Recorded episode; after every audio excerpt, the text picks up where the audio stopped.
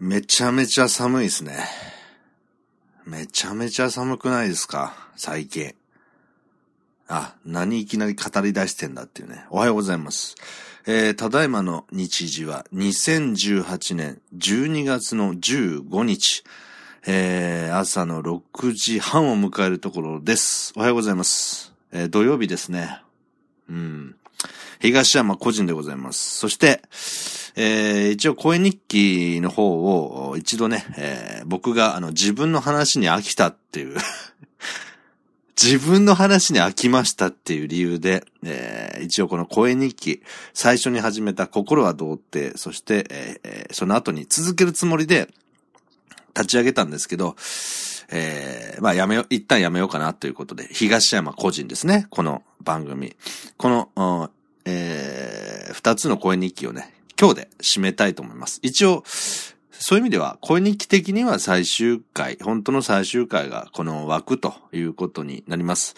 で、えー、っとですね、心は童貞の方は、ショボソンアワード2018というですね、えー、宇宙で一番しょぼい曲を決めようじゃないかという企画をや、ずっとやってたんですけど、あくまであの声日記と別にですよ。うん。ちょっと声日記が2つあるんで、あの、わかりにくいですけど、心は童貞という最初に始めた声日記の中で自然発生的に生まれたのがショボソンアワード2018と。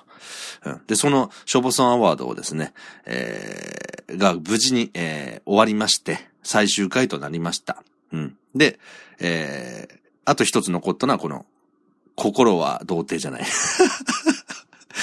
お前が一番あの、頭の中こんがらがってんじゃねえかっていうね。違うんです。先にね、口が動くんですよ。声日記って言った時に、心はどうってのこの口になっちゃうんですよ。これを、火の口、東山個人ですに、こう変えるっていう、こう、ちょうどつな、なんていうかな。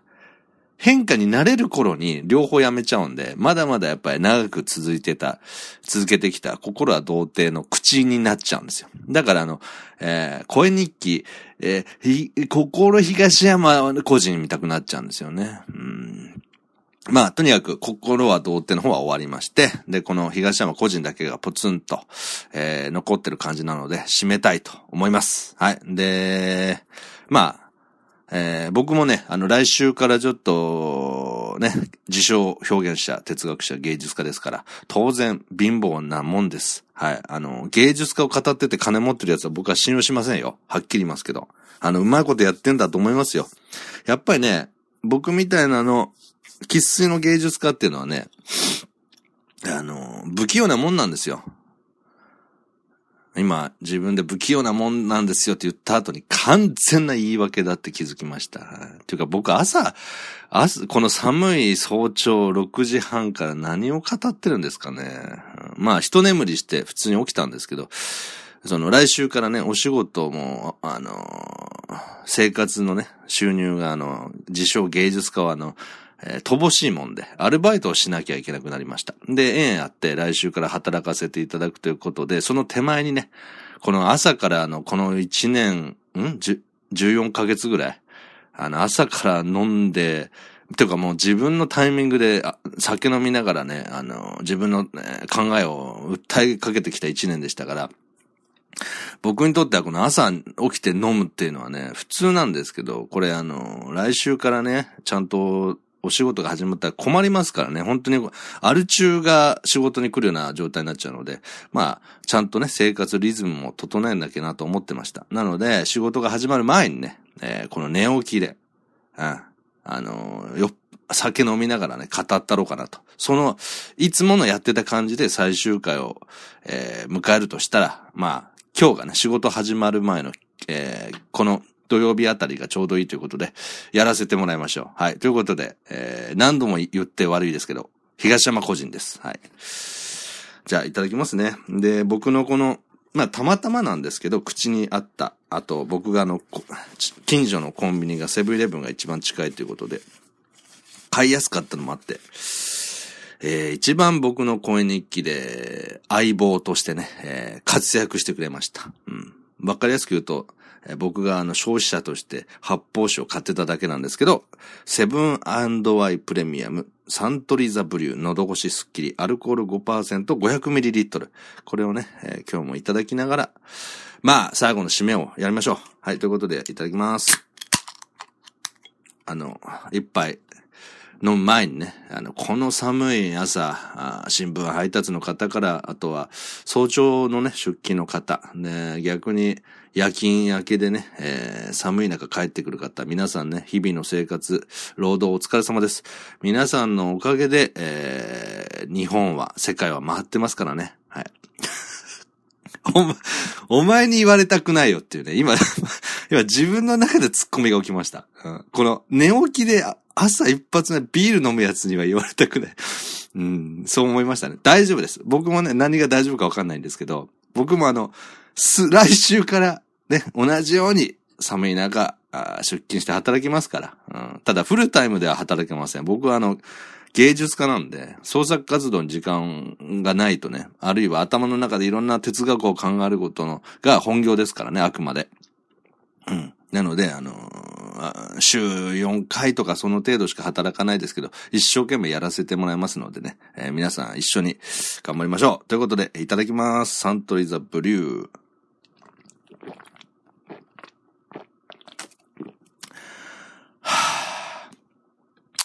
そりゃ寝起きで喉乾いてて、ね、すきっ腹で飲んだらうまいに決まってるじゃないですかということで、美味しいです。はい。まあ、こんな生活もね、もうそろそろ終わりですよ。うん。いや、ところで、撮れてますかね、録音。あ、撮れてますね。このテンションで喋って撮れてなかった時の虚しさたるやね。はい。で、あの、冒頭に言いましたけど、その、心は童貞、えー、を、最終回迎えて、なんかね、昨日、すごい、あの、多分今までで新記録だと思うんですけど、ものすごい、えー、人数が、訪問者の方があのブログに来てくれまして、うん、ちょっとびっくりしました。あの、アクセス数もすごく多かったです。で、あとは、えー、心は童貞の中で、えー、語ってきたね、僕の通常回、過去の通常回と、それから最新更新した、えー、ショボソンアワード2018の前編後編で、えー、楽屋トークっていうのをね、あの一緒に心は童貞をやるきっかけになったメックさんという方とやりましたら、その、えー、ダウンロード数もすごく伸びてましたね。なんか、本当に、うーん、なんだろうな。最終回ということでたくさん来てくれたっていうことは、なんか一見当たり前のようなんですけどね。最後だから、あの、ちょっと聞こうかっていうこともあるのかもしれませんけど、あの、僕にとって当たり前じゃないんですよね。自分で、なんか、自分のやりたいように芸術活動というか表現活動している、うん、立場としては、やっぱりね、あの、ちょっと異端なんです、僕は。だから、皆さんに喜んでもらえるものを供給するっていうんじゃなくて、これが今までなかったもんなんだ。皆さんどうですかっていう提示を僕はしているという、えー、スタンスなので、あの、必ずしも受け入れられないっていうのはもう散々経験してるんですよね。なので最終回だから多く人が来たっていうことが僕にとっては、あの、普通にありがたいんです。当たり前じゃないんですよね。はい。なので、えー、たくさん聞いてくださった方、心は童貞の最終回聞いてくださった方ありがとうございました。で、その心は童貞の、うん、コメント欄に、えー、コメントが来てました。はい。なので、その、いつもだったら米返しっていうのを、その、えー、枠の中、枠っていうかその番組ですよね。タイトル、同じタイトルの中でや、やってたんですけど、心は童貞がもうなくなって、一応なくなったので、一旦。なので、あの、東山個人、ね、えー、私、東山が、あ個人的な話をする、この、えー、声日記の方で、個人的に米返しをさせていただきたいということで、ちょっとコメントをね、読ませていただきます。それと、えー、あ、そう、一個ね、久しぶりに宣伝があるんですよ。それを最後、話して終わろうかなと思ってます。はい。じゃあ、いただいたコメントを紹介させていただきつつ、うー、ね、お話ししましょう。えーとは、ありがとうございます。もう見慣れた名前、あ、はいはいはいはい、ありがとうございます。はい。えー、っとね、じゃあ、これ。最初は、あラウピー、えー、ラウピーさんからです。タツラウさんという方なんですけど、心は童貞をまあ支えていただいたリスナーさんの一人ですね。えー、読ませていただきます。えー、最終回ですね。えー、心は童貞、しょぼわは2018、楽屋裏トーク、点々点、そして童貞卒業、かっこ最終回という、更新した記事にコメントをいただきました。いただいたコメントが、どうも、ラウピーこと、タツラウです。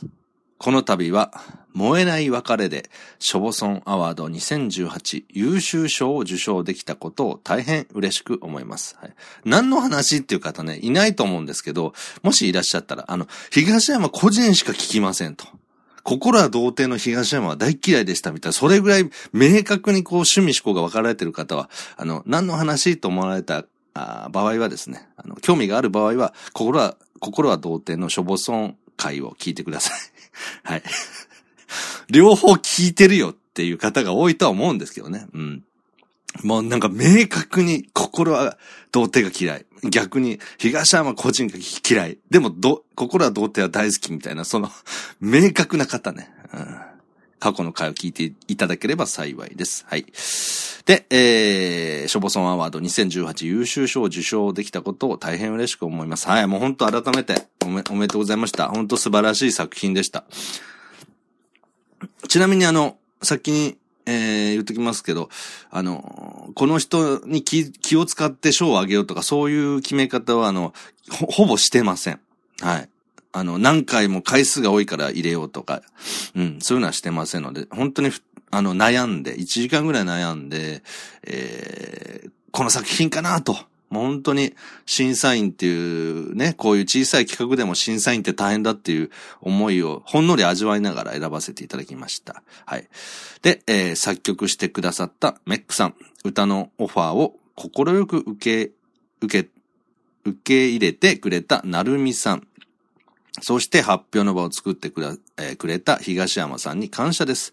今後も自身のしょぼいエピソードを歌詞にして、しょぼさんを盛り上げていく所存でございます。いや、いいっすね。やりますか、まだ。ラウピー。なんかちょっと、ちょっと熱くなりましたね、この一文。はい。しょぼさん盛り上げて、終わったんですけどね。終わったんですけど、自分はやるよと。はあ、いいっすね。来年以降どうなるかわからんけども、しょぼそんよ、永遠なれ。ということで、ありがとうございます。いやー、嬉しいですね。この一文。終わったって言ってるのに、えー、今後も自身のしょぼいエピソードを歌詞にして、しょぼそんを盛り上げていく所存でございます。はい。もうぜひね、えー、しょぼそんって僕本当に、あの、いいなって思うんですよね。この忙しい現代に、合ってると思うんですよね。聞く方も、あのー、短い曲で、だいたいショボソンって、えー、下手したらね、20秒ぐらいから、長くても3、3分ないですよね。2分台。2分台でえらい長いって言われるぐらい聞きやすくて。で、内容もあの、くだらないような感じとか、切ない感じとか、いろんな味わいがあって、まあ、可愛い歌というかね、そんな感じで、あの、聞きやすいですよね。だからコンテンツとして僕、ショボソンっていうジャンルは本当になんかありかなと思うぐらい、えー、楽しかったですね。はい。達郎さんありがとうございました。ショボソンよ、永遠なれ。いいっすね。さすが、ラウピー。あの、ショボソンプロデューサー。うん。やっぱり自分でね、こう、ショボソンに誇りを持って、えー、作詞活動してきたっていう、う意志を感じて非常に嬉しかったです。はい。えーと、あとはみ、あと3つ来てるんですね。ありがとうございます。はい。お次は、この方です。はあ、嬉しいですね。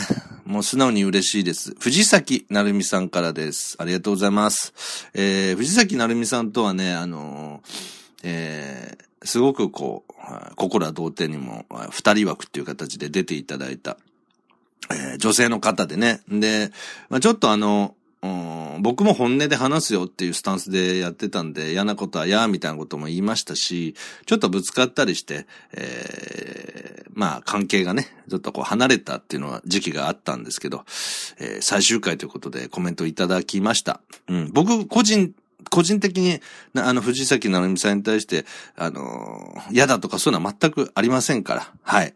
そういう、あの、アピールは、あの、常にしていったつもりなんですけど。はい。えー、藤崎成美さんからいただいたコメントが、なるぴーこと、えー、なるみです。はい。以前は大変お世話になりました。いえいえ。っていうか、今もお世話になってます。はい。ね。コメントもそうですけど、この過去に藤崎成美さんが、あ作っていただいた曲を、あのね、最近紹介できたっていうことで、えー、盛り上がりました。うん。あの、ナルピーなくして、ショボソンの、あの、あの盛り上がりはなかったお一人だと思っております。はい。以前は大変お世話になりました。ポマグで心は同点に興味を持ってから、あの、ポッドキャストマッピングという番組で、あの、メックさんがね、うん。メックさんが紹介してくれたことで知っていただいたそうなんですよね。ポマグで、えー、心は童貞に興味を持ってから新しい楽しみを見つけることができました。えー、東山さんとの、えー、二人会では考え、考えてることを話すのが楽しかったし、ショボソンでは歌うこと、作詞、作曲も、こんな楽しみ方ができるのだと知ることができました。えー、そこから、あ、音亀フェスに出るきっかけにもなりましたし、あ、これまだ続くんですね。はい。おとがめフェスさんというのは、ポッドキャストという、まあ、ウェブラジオ、iTunes で聞けますけども、えー、その中の、素人とかプロを問わずね、音楽イベント、音だけの音楽イベントをやってらっしゃる、番組ということですね。企画ということですね。はい。ちょっと続きを読ませていただきます。えー、で、えー、引き続き、えー、なるみさんからですね、続き、ちゃんと続きって書いてくれてるこの貴重面さが嬉しいですね。こんなにエントリーされてるとか忘れてたし、はい、もうかなりエントリーされてます。作曲、作詞、歌。はい。もう、ほぼすべてで、えー、活躍されたのが藤崎成美さんでした。で、えー、こんなにエントリーされてるとか忘れていたし、受賞できたことは純粋にとても嬉しかったですと。はい。えー、東山さんとも揉めた頃は自分の作った作品がしょぼいと言われるのが嫌で出せなくなりましたが、良い思い出ができました。なんかあの、えー、藤崎成美さんも、えー、自分の表現をしたいっていうことにこうトライしている時期だったようで、えー、今もなんかいろんなことされてるようですね。はい。ちょっとあの、メックさんから聞きました。で、えー、そして最後にご報告。とうとう一人語りのポッドキャストを始めることができました。ほうほうほうほう。アンカーというアプリで藤崎成美の風に吹かれてをやっています。はあ、アンカーというアプリ。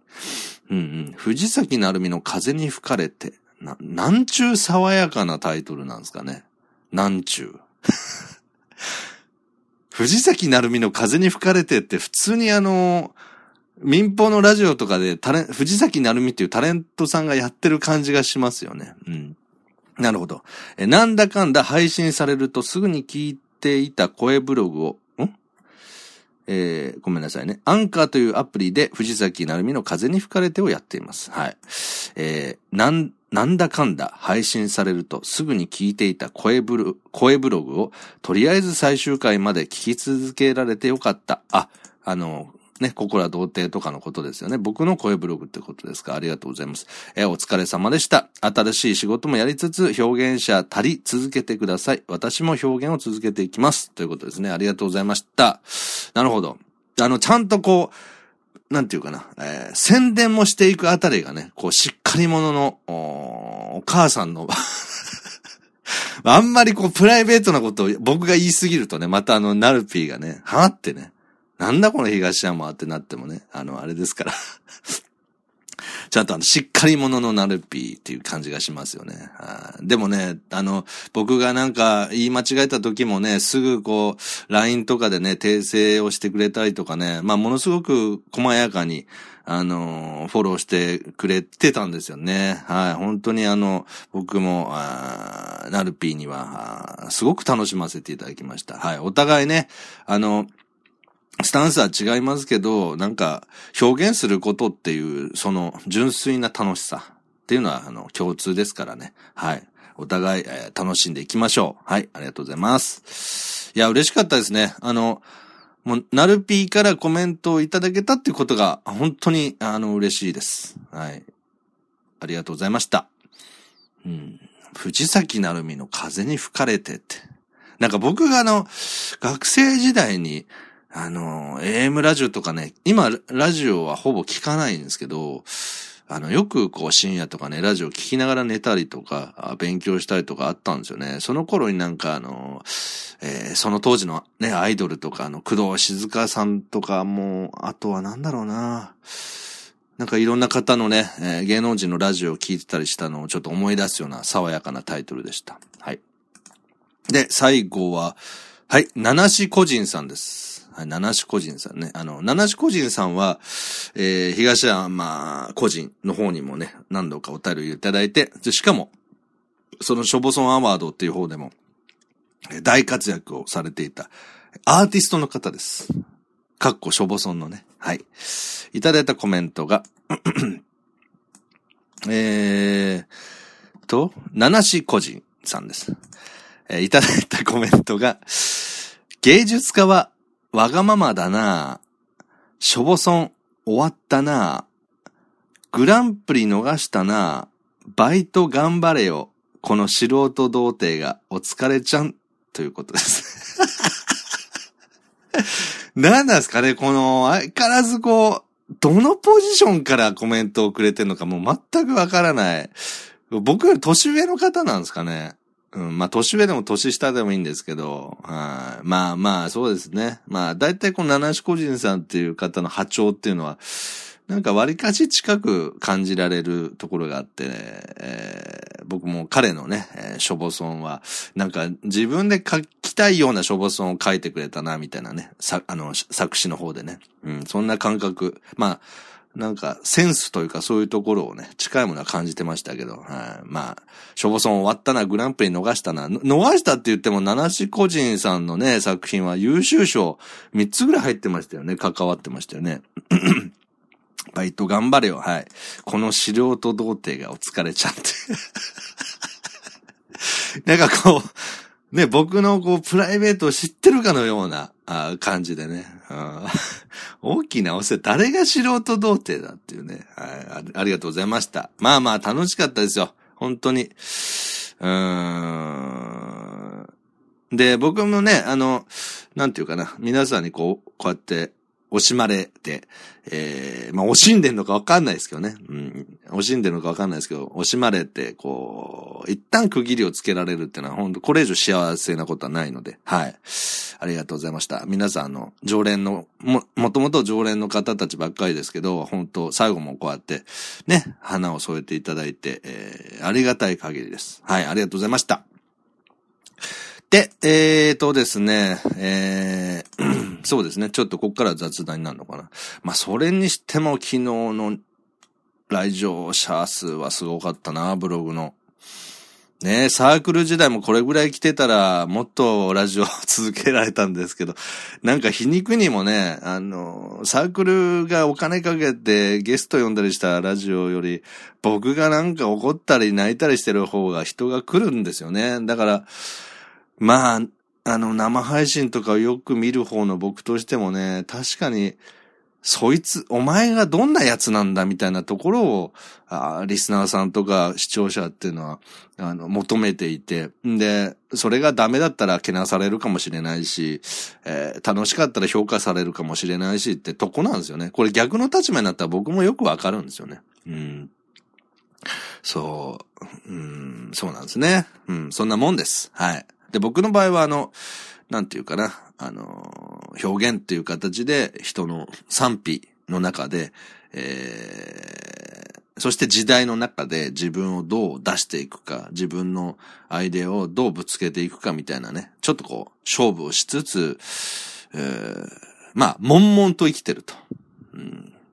そうなんです。自分が満たされる、評価されて満たされるってことは本当にないんですよね。10個トライして、まあ、2回、2回、自分が、わあ、褒めてもらえた、喜んでもらえたと思えたらいい方なのかなぐらいに思ってないと、あの、自分の名前を出して好きに、あの、特にこの、ポッドキャストの話をね、あの、しますと、なんか、ポッドキャストでもまあ、生配信でもいいんですけど、自分がいいと思って出してるのに全然リスナーが増えないとかね。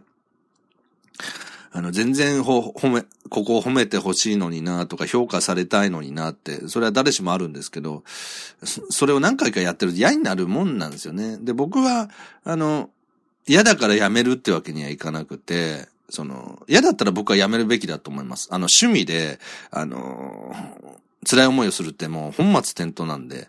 だけど僕の場合はもう人生が、あこの世に生まれたことが、あの、えー、それ自体が表現だっていうぐらい自分でそう思い込んでる人間なので、えー、やめるというわけにはいかないですね。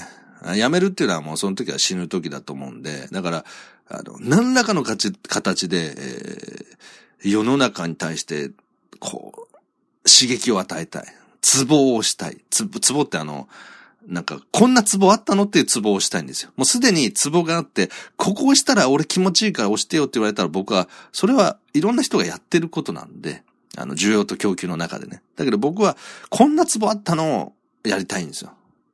このこの前久しぶりに映画を借りてですね、2回目見たんですけど、インターステラーっていうね、あの、宇宙で5次元とか3次元に行くみたいなのが映画があるんですけど、まあ僕はこの映画、やっぱり好きでね、いつかもう一回見ようと思って2回目先日見たんですけど、まあやっぱり好きでしたね。あの、本当に、僕も映画好きですごく映画の本数見てるっていうタイプじゃないんですけど、まあ、なんだかんだ人生43年も生きてればそこそこ見るじゃないですか、映画も。うん。見てない僕でも結構な本数になってるんですけど、その中でも、際立って見せ方も含め、世界観も含めて素晴らしくて、なんか、そうそう、こういう感じっていう、その別にインターステラーみたいなものを出したいんじゃないですけど、見た側の感動とか、見てよかったって映画を見終わった後に思う感じ。この感じを僕は自分の作品を通して、表現を通して、えー、見てくださった方、聞いてくださった方に思ってもらえたら最高だと思いながらやってるなっていう感じはするんですよね。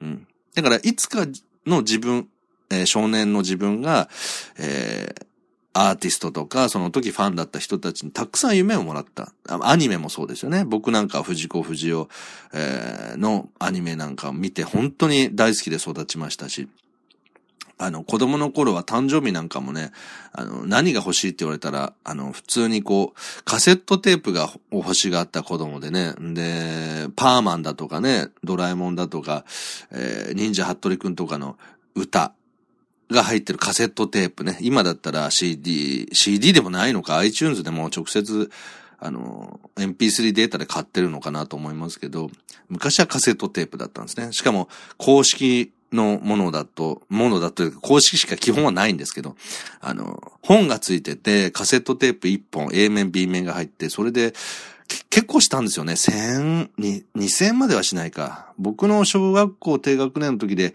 千五百円とかだと結構高価なんですよね。で、それを、あの、クリスマスとか誕生日とかに買ってもらったりして、なんか、歌を歌ってたりしたんですよね。で、その歌う歌を歌うことで、そのパーマンとか忍者ハトリクの世界に浸って、で、なんか自分もそういう主人公になれたような気分で夢をたくさんもらったっていう、あの感覚をやっぱり俺もやりたいって、俺も作る側に行きたいって思う人たちがクリエイターとか表現、芸術家になってるはずで。僕も、一回のその、ね、えー、芸術、自称芸術家としては、なんかそういうものを残したい。まあそんな風に、あの、思いますよね。うん。間もなくね、クリスマスなんかも近づいてきますけど、クリスマスだってサンタクロースが本当にいると思ってね、えー、僕は小学校5年、5年ぐらいでもうなんか友達が、あれ親だよみたいなことを言って、もう半信半疑だったんですけど、親だったっていうね。やっぱそれはショックで、なんか、あの、ずっとね、子供、あのちっちゃい頃、どうやってこうサンタクロースが入ってきて、き、あの、自分に気づかれないように、あの、枕元に置いていくのかな、あのね、プレゼント置いていくんだろうとか、普段どこに何をしてるんだろうとかね、えー、そういう想像力をかき立てる、サンタクロースが実在するっていう世界の中に浸れたわけですよね、子供時代。で、それによって、こう、ストーリーですよね。こう、こう、こうやって来たのかな。多分、うちの煙突だとこうだ、みたいな、そういう想像させてもらえた。うん、なんか、あある意味そのサンタクロースとかっていうう存在もですね、アニメと一緒で、心の中にやっぱりいる。うん、そしてストーリーが生まれるっていう、うん、夢を与えてもらった、うん、一つですよね。だから、あの、ショッピングモールなんか行ってね、あのー、親子連れを見て子供がはしゃいでるこの時期ね、年末、あの、おもちゃ売り場とかではしゃいでるの見るともう未だにこう嬉しくなっちゃうんですよね。自分に重ね合わせてみて。もうなんだったらその、その子ぐらい欲しいおもちゃがあるぐらいはしゃぎますね、僕は。心の中でですよ。うん。実際はその子供の周りにぐるぐる回ってスキップするみたいなことは、あの、捕まるんでしませんけど、なんかそれぐらい、今も、そういう童心みたいなものはあんま変わってない気がします。うん、だからあの、そういうしょぼそんとかやれんのかなっていうふうに思いますよね。そういうの、くだらないこととかも楽しみたいみたいなね。うん、結構喋、喋りましたよね。はい。ちょっと、サントリーザブリューをいただきます。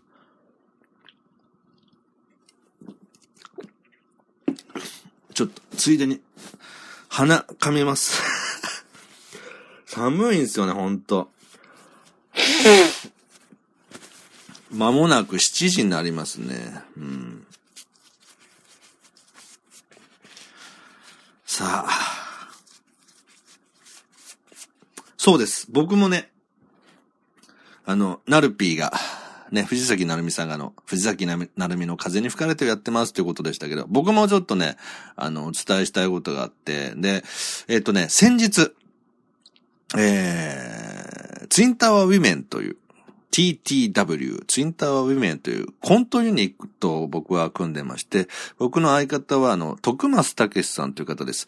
えー、名古屋に実在する喫茶店、えー、なんであの時カフェのオーナー、マスターであり、えー、ポッドキャスト番組で言いますと、なんであの時放送局というところで、えー、デストロイラジオですとか、人間病院という番組をやってます。で、えー、先ほど、えー、コメントいただいたたつらうさんも関わっております。なんであの時放送部というですね、えー、そのなんであの時カフェに来られたお客さんも、こう、喋ったりして、パーソナリティになれるみたいな、そういう番組で、えー、なんであの時放送部という番組も、プロデュースしてるのかな？はい。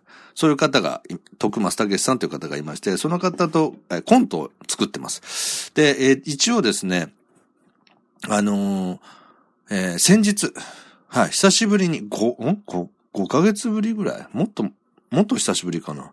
あの、コント撮りました。新作を撮りました。あの、ここで、あの、先に公表しちゃいますと、えー、面接という、えー、コントをですね、一日で書いて 次の日に撮りました。いや、僕ね、年に一回、あの、まあ、僕は徳松武さんのこと徳ちゃんって言ってるんで、徳ちゃんって言いますけど、年に一回と、徳ちゃんとコントは作るんだと。で、これはもう真剣にやるんだって思ってるんですけど、かといって、年に一回っていうこの曖昧な、うん、決まってるようで決まってないもののために、日々ネタ帳を書くまではできないんですよ。もうこれは僕の、あのー、怠け者のとこでね。なので、やろうねって言って、なんとなくそのコントのことを考えるっていう習慣があるぐらいなんですよ。うん、例えば、この間の M1 を見たときに、あのー、しげ、ね、あの、面白い芸人さんの、えー、しげ、に刺激を受けて、あ、こういうコント面白いんじゃないかな、つって一人で想像して声出して笑ったりしてるタイプなんですよね。で、それはなんでやるかっていうと、コントを書くっていう企画があるからです。で、それが、えー、ポッドキャストですと、えー、10年コントやろうね。かっこ2023年までと約束したおっさん二人の場っていうクソ長ったらしい あのタイトルの、一応、ポッドキャストの、うん、枠を取ってます。はい。10年コントやろうね、と。で、まあ、長ったらしいんで検索される方は iTunes とかで、東山誠、あるいは徳松武史とカタカナで、徳松武史っていう表記はカタカナになります。で、どちらかの名前で、あのー、検索していただければ出てくると思います。10年コントやろうね。かっこ2023年までと約束したおっさん二人の場。これあのー、相方の徳ちゃんに、これ変えた方がいいんじゃないですかって。元々のタイトルだった煮込みすぎだろ満骨ラーメンの方がいいですよって言われたんですけど、なんかね、僕の中で、こう、友達同士でもそうですけど、なんか、例えば年、年に一回、飲み会定期でやろうよって。うん。で、せめて自分たちが、まあ、今40僕3ですけど、50歳になるまでやろうよとかって、まあ、なんていうかな、軽く言うことってありません？なんか。もうそれは60までやろうよ、とかって。で、そういう軽口っていうか約束をするときに、そんな本気で捉えないですよね、普通ね。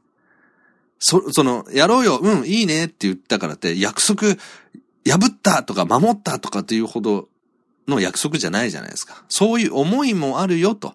それぐらいあなたとは年に一回飲みたいよぐらいの軽い気持ちじゃないですか。だけど、ちゃんと約束としてやらないって。っていうか、もっと言うと、えー、拘束するって意味じゃなくて、か、軽くや、言ったことを実際やっちゃえっていう。なかなかね、難しいことなんですよ。僕が50になるまでってあと7年あるわけで、それまで毎年1本、しかも、ね、年取っていく、お互いの環境も変わる中で、えー、僕が50歳になるまで。だから、えっ、ー、と、徳松さんが3歳下だから、彼が47になるまでか。うん。年一本でも活動を続けていこう簡単のようで簡単じゃないんですよね。うん。それを、こう、軽く言ったことをちゃん、なんか、実際やっちゃえっていう企画です。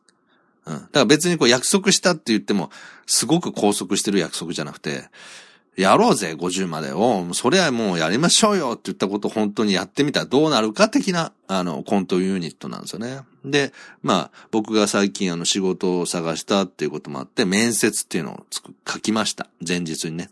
うん。正直あの、前日に、要するに明日コントを撮るっていう中で、あの、新作コントを書くのはやっぱり舐めたらあかんなって 難しかったですね。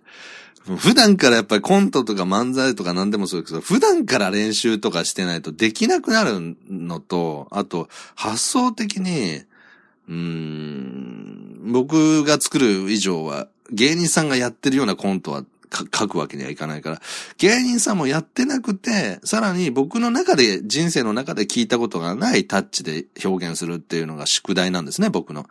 だから、うんなかなか難しかったです。で、面接っていうシチュエーション自体は、よくありがちです。で、あとはどこに、うん、を初めて聞いたフレーズだとか、流れだっていうのを持ってっかですよね。一応もう取り終えました。うん。なので、年内、2018年、今年は一本も公開ツインタワーウィメンとしては公開できてないので、えー、年内に間違いなく公開します。YouTube にも上げる予定です。えー、YouTube チャンネル東山誠ブランド。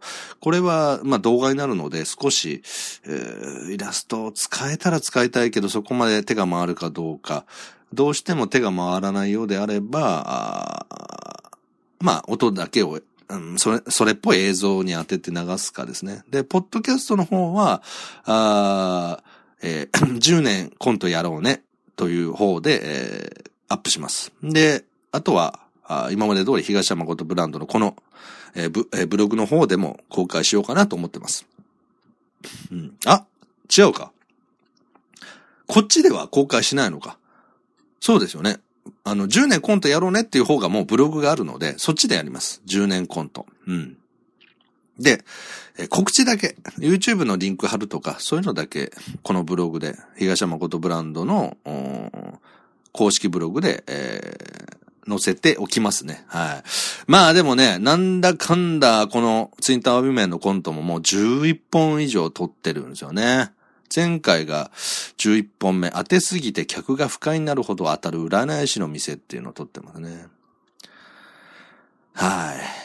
まあ、50まで実際できるかどうかお互いの、あのー、モチベーションが持つかどうかわかんないですけど、まあ、とりあえず、年に1回ぐらいだったらなんとかなるんじゃないって、この間二人で話しました。うん。で、あのー、声日記ね、僕の声日記を、えー、まあ、徳松武さんはもともと吉本とか、えー、プロの芸人として所属してね、やってた方なんで、お笑いに関しては、本当にこう、一目置くべき存在なんですけど、まあ彼にね、あの、まあ、ポッドキャストの、んポッドキャストの先輩でもあるのかな？同じぐらいに始めたのかな？ちょっとトックちゃんが早いぐらいか。結構僕もと、あの、ポッドキャスト自体は長いいんですよ。あの、声優さんとやってた番組も何本かあったんで、まあ、トクちゃんに、あの、いや、声日記ちょっとやめよう。一旦一区切りつけようと思ってさ、って言ったら、徳ちゃんが、あの、今年の夏ぐらいだったかな。あの、ちょっとね、あの、精神的にというか、肉体的にというか、疲れてしまって、もう、ポッドキャストの申し子みたいな方なんですよね。もう、ポッドキャストが人生みたいな。その方がね、なんか、あの、いろいろあって、2ヶ月ぐらい結果的には2ヶ月ぐらいポッドキャスト休んでたんですよ。で、僕、それを知って、あの、徳ちゃんがあんだけポッドキャストを愛してる人間が、撮ってないっていうのは、まあ僕の中でちっちゃい事件で、で、まあ大体察しますよね。その内容はわかんないんだけど、うーん、まあ少なくとも元気じゃないわけですよ。で、僕はその時にね、あの、一応 LINE で、えー、しばらく悩みつつ、LINE でまあ何があるかわかんないけど、なんかあったら声、なんかあっても楽にやってね、みたいな感じは送ったかな。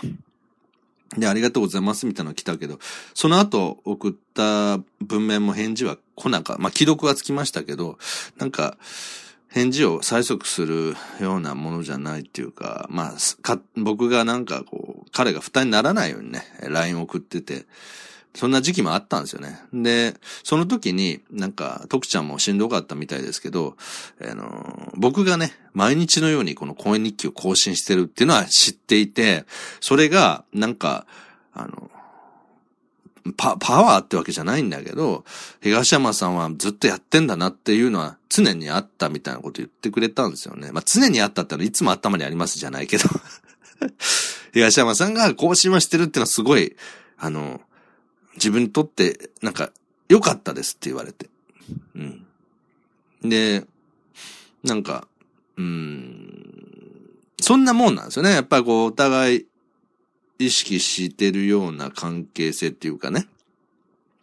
あの意識上に上がってるような関係性の中で、ああの人今すごいやってるみたいよとかっていうニュースっていうのは、なんか僕の中でも、あの、直接の番組を聞かなくても刺激になるもんなんです。ああ、やってんだ。そっかそっか、みたいな。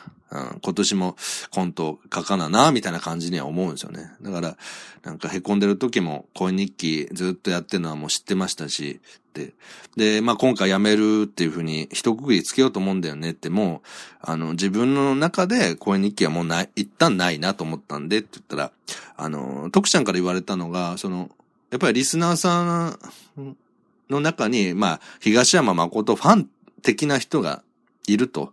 で、そういう人は、やっぱりこう、えー、その後最終回を迎えてね、一切やっぱりなくなるっていうのは、うん、寂しいもんだから、生存確認でもいいからね、年に一回でも、あの、何回に出るとかね、えー、そういうのだけでもいいもんなんですよって言ってくれて、で、まあ、僕も、ね、生配信とか見て、えー、いつも聞いてる人がいなくなったらすごく寂しいっていうのは当然わかるんで、なんか僕の中では、うん、少なくともこのツインターウィメンに関してはね、あの、年に一回コントをやり、最低ですよ。最低年に一回コント。調子よかったら2本とかね、やりたいし。で、あと、徳ちゃんと直接ね、まあ来年は僕もね、あのアルバイトをして収入が少し安定する予定なので、クビにならなければ。来年はね、あの、ぜひ、えー、名古屋の彼のお店、なんであの時カフェに行って、えー、実際目の前で会ってね、あの、まあ何回かは会ってるんですけど、コント撮って、で、コントと、だいたいまあ、コントを一本撮って、ラジオ撮るっていうのがセットになると思うので、今後は。その中で、彼のやってる番組の中にそういう枠があればそことか、あとは僕が、なければ僕が作るなりして、なんか、年に一回は必ずなんかやりたいと思います。はい。あの、声日記っていうスタンスは終わりますけど、なんかはやりたいと思います。あとは、定期でやるとしたら、やっぱり僕が定期でやりたい内容が見つかった時かなって。今のところはないですけどね。その、うーん、ネタ番組的なものだったらやりたいっていう思いはあるんですけど、その、パッケージを作って、募集をかけてっていうコストは避けないんで、うん、そこは気乗りがしないんですよね。もう、だから、うん、なかなか、あれですけど、まあ僕のことだから、もう一週間もしないうちに気が変わってね、なんかやり、喋りたいっていうことがある、起きるってこともあるので、僕自身が僕のその、インスピレーションっていうか急にわってなる、うん、あ、まあ、これだみたいな感じがあるので、その、その時にはやります。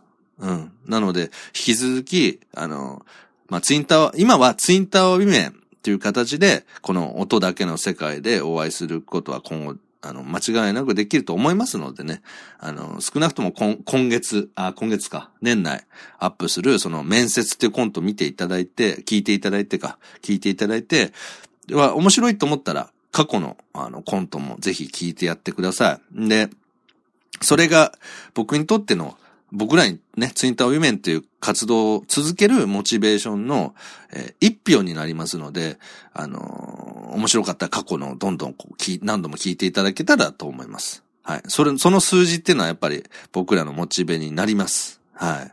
そんなところかな。うん。ですね。はい。もう、だいたい喋りましたかね。まあ本当にあの、僕は14ヶ月ぐらい一人で、ああとはね、あの、二人枠でいろんなゲストの方もいましたけど、基本的に一人で、えー、自分と向き合うように、この iPod Touch に向かって喋ってきましたけど、この時間っていうのは本当に不思議な時間でした。うん。なんか酒飲みながら友達と語るぐらい濃度が濃かったんですよね。僕の中では、本当特定の誰じゃなくて、信頼できる、本当に親友に語るぐらいの勢いで、あの、僕の喜怒哀楽をぶつけましたね。なので、逆に言ったらそれだけ、えー、精神的には近い、えー、感じになってるのかもしれないですよね。リスナーさんと僕っていう感じはね。うん。でもそれが本音で話そうっていう、本音に近いことを話そうっていう、えー、コンセプトでやった企画、まあ企画ってわけじゃないんですけどね、声日記だから、もう本当にボイスレコーダーで撮って流すだけなんで、企画とは言えないんですけど、えー、本音近いこと話すっていう実験というか挑戦としては、大成功でしたね。で、僕はこれはあのー、いくら月謝が払ってそういうような本音を話すスクールみたいなのがあったとしても、そんなさ、あの、スクールには行けませんからね。講師がいて、本音を話す練習をしましょうって。まあ別に僕は本音が話せないっていうんじゃないですよ。こういう、あの、ウェブラジオで本音を話すってことに抵抗があった。まあ、そなかなかできないですよね。うん。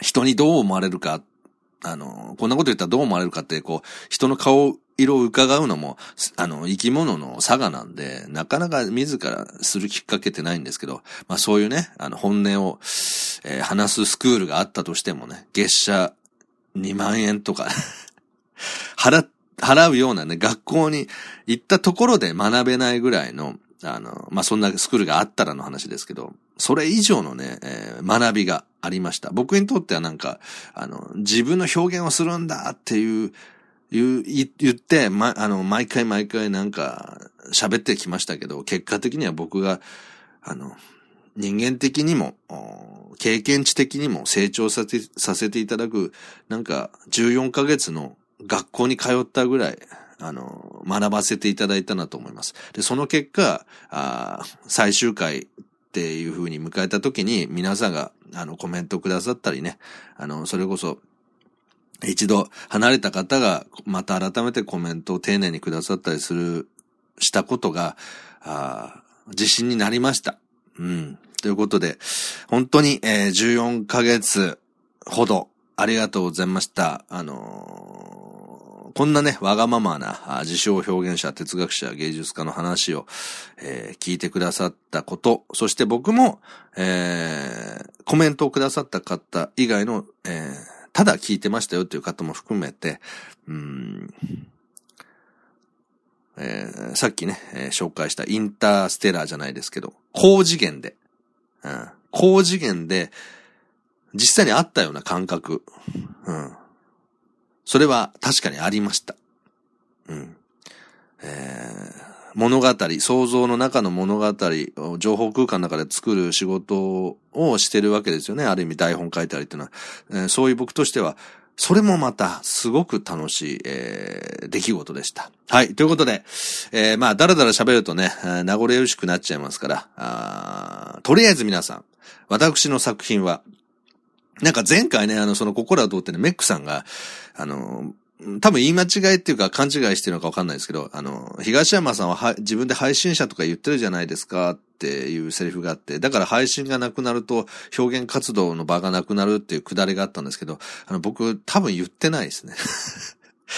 僕、配信者とは言ってないですよね。配信者の配信を見るとは言ってますけど、僕にとって、えー、たびたび申してますけど、表現することは、この喋りだけじゃなくて、えー、自分で勝手にメモ帳にイラストを描いても自分は表現だと思ってるので、えー、喋りだけじゃなくコント、あるいは台本で小説何でもいいです。僕が今後も表現していきます。よろしければ皆さん、僕が発表した際はですね、応援してやってください。よろしければ。で、面白かったら、あの、褒めてください。面白くなかったら、厳しい声も遠慮なくぶつけてください。僕は、そういう賛否の中に、えー、立って、えー、今までなかったものを作ると、生きがっている自称表現者、哲学者、芸術家でありたいと思ってます。はい。ということで、えー、こえー、東山個人、そして、えー、先ほど紹介しました、心はどうって、とにかく、声日記、えー、楽しかったです。感想します。一旦ね、えー、またお会いしましょう。ということで、ありがとうございました。